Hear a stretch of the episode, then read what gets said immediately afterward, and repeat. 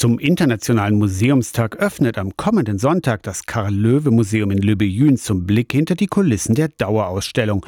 Löwe war Kirchenmusiker und Balladendichter. Die längste Zeit seines Lebens, 46 Jahre nämlich, war er Kantor an der Jakobikirche in Tschetschen.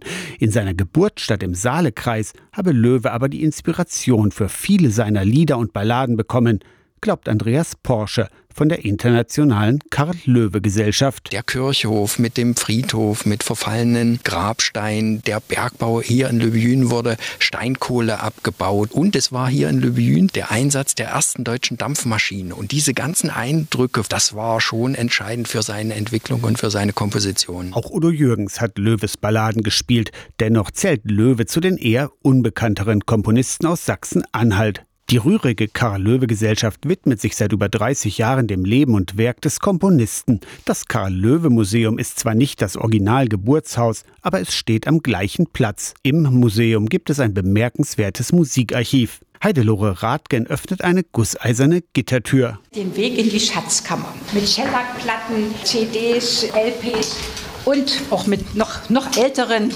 Edison-Phonographen. Und hier oben ist nur Löwe-Musik. Das sind über 2000 Tonträger, die wir von einem englischen Sammler bekommen haben. Der hat es uns geschenkt. Am Sonntag ist das Karl-Löwe-Museum in Löbejün von 14 bis 18 Uhr geöffnet. Gezeigt werden neue Lithografien mit historischen Stadtansichten. Die musikalische Schatzkammer ist auch geöffnet. Insgesamt laden am Internationalen Museumstag am Sonntag 55 Museen in Sachsen-Anhalt ein zum Besuch. Aus der Kirchenredaktion Torsten Kessler, Radio SAW.